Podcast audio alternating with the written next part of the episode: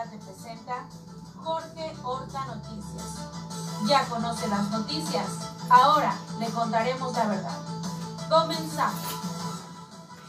La apertura de la garita de Tecate por 24 horas en manos del senador Alex Padilla. AMLO ofrece protección a aborto si hay otra versión sobre el magnicidio de Colosio. Seguridad, prioridad del 24 Ayuntamiento de Tecate. Reconocen a Bonilla por esquemas de cobro a aguachicoleros. Apoyará Darío Benítez a comercios ambulantes. Invitan a la carrera atlética de 5 kilómetros La Catrina. Convoca gobierno de Tecate a aspirantes para participar en el primer comicio para elegir delegados rurales municipales. Ya conoce las noticias. Ahora le contaremos la verdad. Bienvenidos a Jorge Horta Noticias, transmitiendo para todos ustedes desde el corazón de Baja California, en controles Atenas Horta, en conducción Floridalma Alfonso. Buenos días, chicas. Hola, ¿qué tal Jorge? Buenos días y por este medio doy las más cordiales bienvenidas a todos nuestros radioescuchas que nos siguen a través de la 620 del AM en su primer sistema de noticias. Y en este bonito jueves 28 de octubre y en este momento son las 10 con 4 minutos y comenzamos. Pues el merequetengue que se tienen ahí con la línea internacional de que abre a las 5, que abre a las 6, que cierra a las 10, que cierra a las 8. Tiene una solución, pues que está en manos del gobierno de Estados Unidos realmente. Se han visto bastante lentos los emigrados y los ciudadanos que hacen fila todos los días. Es cuestión de que se organicen, que hagan una carta a sus congresistas y a sus senadores. En este caso, el senador de California, creo que es un tal Alex Padilla. Él, él se puede encargar a través de los congresistas de que pues se puede abrir las 24 horas la línea de Tecate. Realmente se han visto muy lentos. ¿Quiénes? Pues aquellos que cruzan a Estados Unidos, los emigrados y los ciudadanos. Obviamente el gobierno municipal y el gobierno del estado y el gobierno federal pueden auxiliar en algo, pero en manos de los americanos, de los estadounidenses, está la resolución de que se tomen cartas en el asunto y que se acabe de tanto desmadre con la línea internacional de Tecate y que se llegue a un buen acuerdo a través de los senadores de Estados Unidos y de los congresistas. Así es de que amigos emigrados que sufren por pasar a Estados Unidos, amigos ciudadanos americanos que no hayan la puerta para poder pasar, ya saben cómo le pueden hacer. Hagan una carta, junten las firmas y mándensela a sus representantes, mándenla a su senador para que la lleven a Washington y se acabe de una vez con este suplicio. He dicho, ¿qué te parece, Flavia? Pues ojalá, Jorge, porque definitivamente ha sido un calvario para todos nuestros compañeros, amigos, familiares, ciudadanos que cada día están haciendo cola para cruzar la línea fronteriza. Afortunadamente ya se reguló este, este este paso por la línea ya parece ser que empiezan a poner orden. Veo que, que el ayuntamiento ya...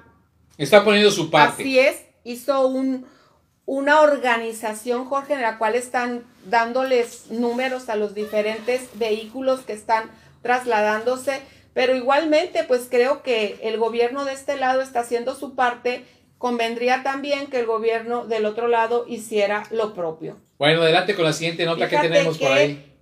Andrés Manuel López Obrador ofrece protección a aburtos si hay otra versión sobre el magnicidio de Colosio Jorge. Así es, lo dijo en la mañanera el día de hoy. Estuvo ahí hablando sobre la posibilidad de que Aburto pueda apartar pruebas. Ahí tenemos una pequeña nota, Flor, adelante. Sí, dice, el presidente Andrés Manuel López Obrador ofreció la protección del Estado mexicano a Mario Aburto Martínez acusado de asesinar al candidato a la presidencia de la República, Luis Donaldo Colosio, en Lomas Taurinas, el 23 de marzo del 94 en Tijuana, durante la presidencia de Carlos Salinas de Cortari y quien ha sido señalado de ser el autor intelectual. Pues sí, ojalá y que se pueda aclarar esto porque pues lo calificó el presidente como una vileza de los que... De adelante, ahí, ahí está el video ya, el audio. El señor Aburto y él mismo tienen algo que decir sobre su proceso.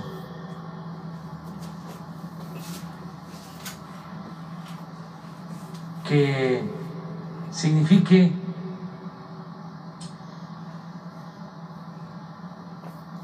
otra versión sobre los hechos.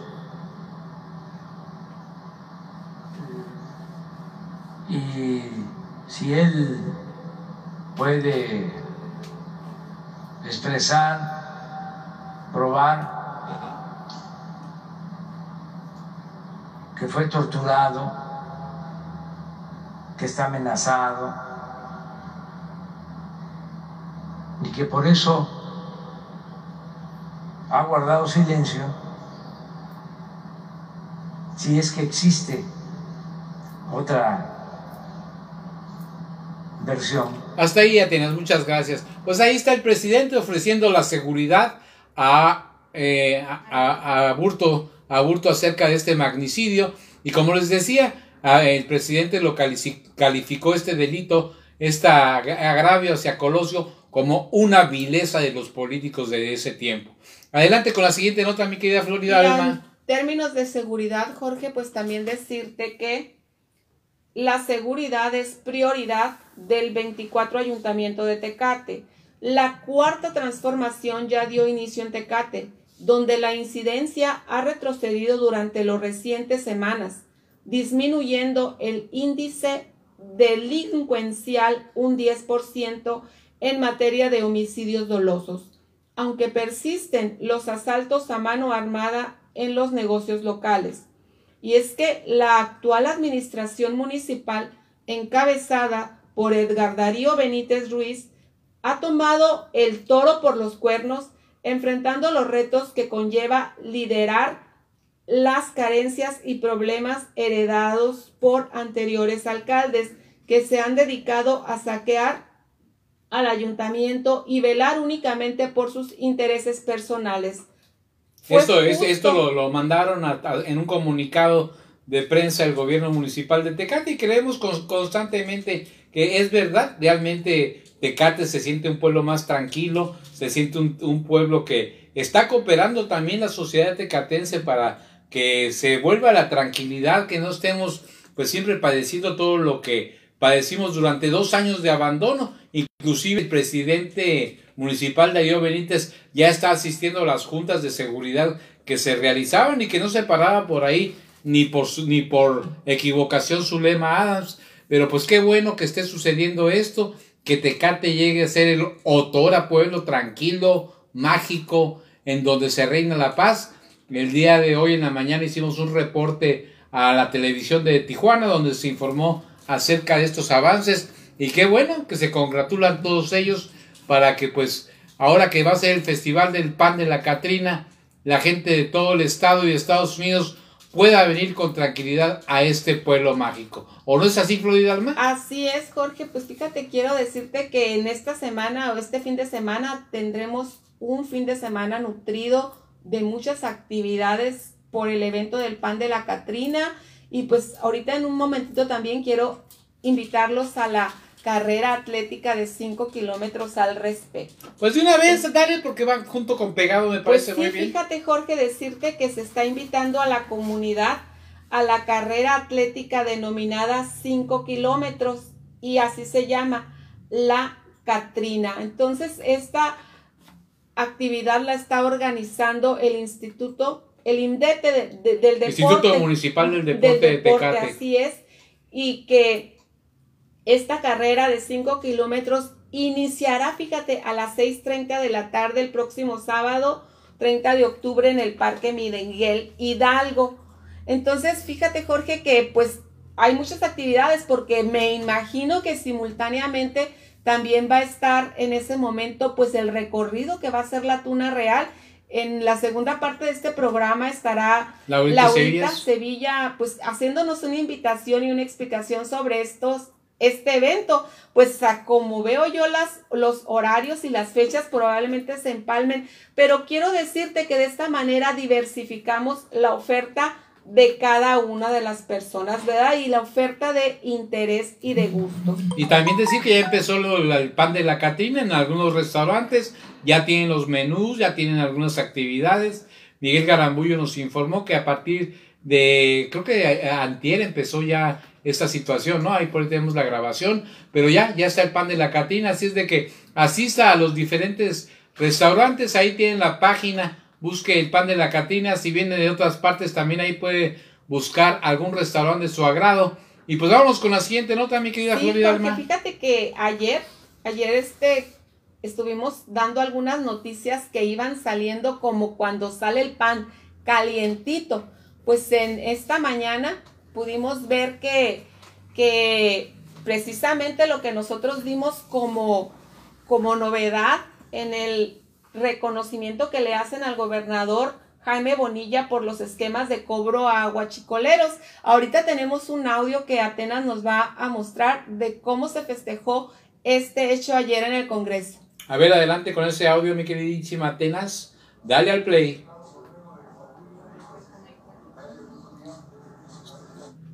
Bastado la mano para ser uno de los presidentes municipales que siga el ejemplo de lo que se está haciendo en Baja California. Esto como resultado de una reunión que tuvimos con la ALMAC, la Asociación Nacional de Alcaldes, y la idea es que en un ámbito plural podamos todos trabajar por el bien del país, que es cuidar el recurso del agua. Ahí está un alcalde. A nuestro compañero diputado de izquierda a derecha que iniciemos con la presentación. Gracias. Sí, pues ahí estamos observando cómo están rindiendo el protocolo para la invitación que hacen al gobernador Jorge. Mm. Y en este, en este mismo evento pudimos escuchar también un comentario que le hiciera Jacob Polensky directamente al gobernador, el reconocimiento a viva voz que hizo, que en un momento también vamos a estar escuchando estos dos audios. Realmente quiero dedicar este momento para hacer un reconocimiento a Jaime Bonilla y voy a decir que Jaime Bonilla es un extraordinario gobernador, por supuesto. Pero no solo eso, porque ha sido extraordinario en todo lo que ha hecho. Ha sido y fue eh, diputado, senador, también presidente de Morena, también, y todo, todo lo que ha hecho lo ha hecho extraordinariamente bien. Es un hombre de resultados, alguien que sabe entregar resultados, que no lo vencen ni lo convencen de ningún interés malsano, que es una gente comprometida, extraordinariamente comprometida, que, con que además también donó su sueldo. Alguna vez estuve acompañándolo en esos momentos en los que donaba el sueldo a, a organizaciones que más lo necesitaran, que trabaja desde muy, pero muy temprano por las mañanas, es, una cosa, es un madrugador tremendo, que no se detiene para comer, sigue trabajando todo el tiempo. Es una cosa impresionante, es algo fuera, fuera de serie. Yo creo que es un gran ser humano, un gran amigo, una gente de una tremenda lealtad.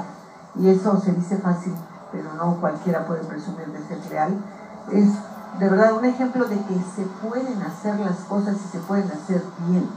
Yo creo que pues, eh, los errores que se cometieron en el Estado de Baja California pues estarán llorando, porque perderse de un gobernador como Jaime Bonilla, aquí en dos años hizo lo que no hicieron muchos en seis, es algo extraordinario y la verdad creo que es un gran ejemplo. Hasta ahí, Atenas, por favor. Pues ¿cómo la ves, mi querida Flor? Pues, y todavía le quieren hacer juicio político los traidores de Morena. Fíjate, nada más la diferencia. Jacob Poleski fue dirigente de Morena es una de las fundadoras de Morena y ella reconoce ampliamente el trabajador del el trabajo del gobernador peregrino. Así es de que, que le restreguen este video en la jeta a todos aquellos que están en contra de Jaime Bonilla. Sí, en la mañana escuchábamos a un gobernador muy entusiasmado por ese, esos elogios que él recibiera por parte de la diputada Jacob Polensky, a quien le, le le dice que también él admira el trabajo y sobre todo esa lucha constante por la cuarta transformación y también muy emocionado por el elogio que le hicieran los congresistas por el manejo del agua en Baja, Baja California. California. A ella y a Vicenta Espinosa que lo acompañó es, que también. estuvo ahí. Vicenta Recordemos que. Vicenta Espinosa es una de las artífices, junto con la compañía que estuvo a cargo de, de, de hacer los cobros y hacer las auditorías, ¿verdad? Así es, Jorge. Y les dejan una herencia muy buena para el siguiente gobierno, porque pues es cuestión de que aprieten las teclas y sigan cobrando para tener recaudación. Recordemos que en la mañanera de hoy a AMLO le preguntaban cómo poder aumentar la recaudación en los estados. Pues ahí está la llave. Una de ellas puede ser el cobro del agua, el cobro de impuestos, el cobro de predial, en fin, todos aquellos derechos a los que tiene, ahora sí que valga la redundancia, derecho los gobiernos municipales y los gobiernos estatales de recaudar para el beneficio de sus pueblos que muchas veces pues se hacen de la vista gorda y no cobran porque son sus cuates, y le regalan el agua, le regalan todo. Adelante con la siguiente nota, mi Fíjate, querida Flor. Jorge, de nuestra alcaldía, el gobierno de Tecate convoca a los ciudadanos y ciudadanas habitantes de las jurisdicciones delega- delegacionales del municipio de Tecate a participar por primera vez en la historia en la elección de quienes serán los titulares de cada una de ellas como delegados o delegadas municipales. Gracias a este proceso impulsado por el presidente municipal Darío Benítez, las delegaciones tendrán representantes electos democráticamente por sus propios pobladores, generando un ambiente de confianza y de identidad que acabaría con las imposiciones de los funcionarios ajenos a los propios territorios que desconozcan las necesidades de la población. Pues ahí está, Jorge, ya abierta la, la convocatoria. El periodo de campaña será del 17 de noviembre al 7 de diciembre para posteriormente realizar por primera ocasión la votación de los representantes el domingo 12 de diciembre en cada delegación. Pues fíjate que ya tengo ahí mis gallos, ¿eh? Fíjate que haciendo un recordatorio, por ejemplo, en La Rumorosa, pues estando Suárez Aguilar allá, que probablemente se anime uno de ellos o mande a alguien de sus confianzas. Allá en el hongo, pues están los hermanos de tu amiga Elsa Mata, allá viven los Mata y tienen pues bastante tradición allá y pues los conoce mucha gente. Luego si nos vamos a mi ranchito, ahí sí no tengo candidato, pero si nos venimos a, a lo que es el eh, Cerro Azul, aquí pues Diego Beltrán tiene control también, es nuestra amiga Yolanda Reyes, podría ser una excelente delegada, aparte de que es de Morena, y Diego Beltrán seguramente en Valle de las Palmas, ya que ha sido delegado ahí y ha entregado muy buenos resultados. En Héroes del Desierto, pues no sabemos quién podrá estar, pero pues ahí están, ahí están las candidaturas, a ver quién se anima, ¿no, mi A ver Flor? quién se anima. Fíjate, Jorge, también este Lisi, Lisi Romero de, de Bienestar nos hace el anuncio de que el próximo viernes 29 del presente será el último día para recibir la documentación para la convocatoria del catálogo AC 2022 para que puedan hacer lo posible de entregar la documentación en tiempo y forma. Además también nos dice que si quieren zapatos de niño o niña, que acudan a las oficinas porque le queda bastante. Pues, Son los de la Asociación Civiles, los que quieran inscribirse en el catálogo, pues hoy es el último día, ¿cuándo? El viernes, Jorge. Ah, pues apura, pues, apresúrense todos esta- aquellos. Hoy y mañana. Ok, Y pues de tenemos esta manera, otra nota. Jorge, Ok. de esta manera estamos partiendo a una pausa y regresamos en un momento. Muy bien.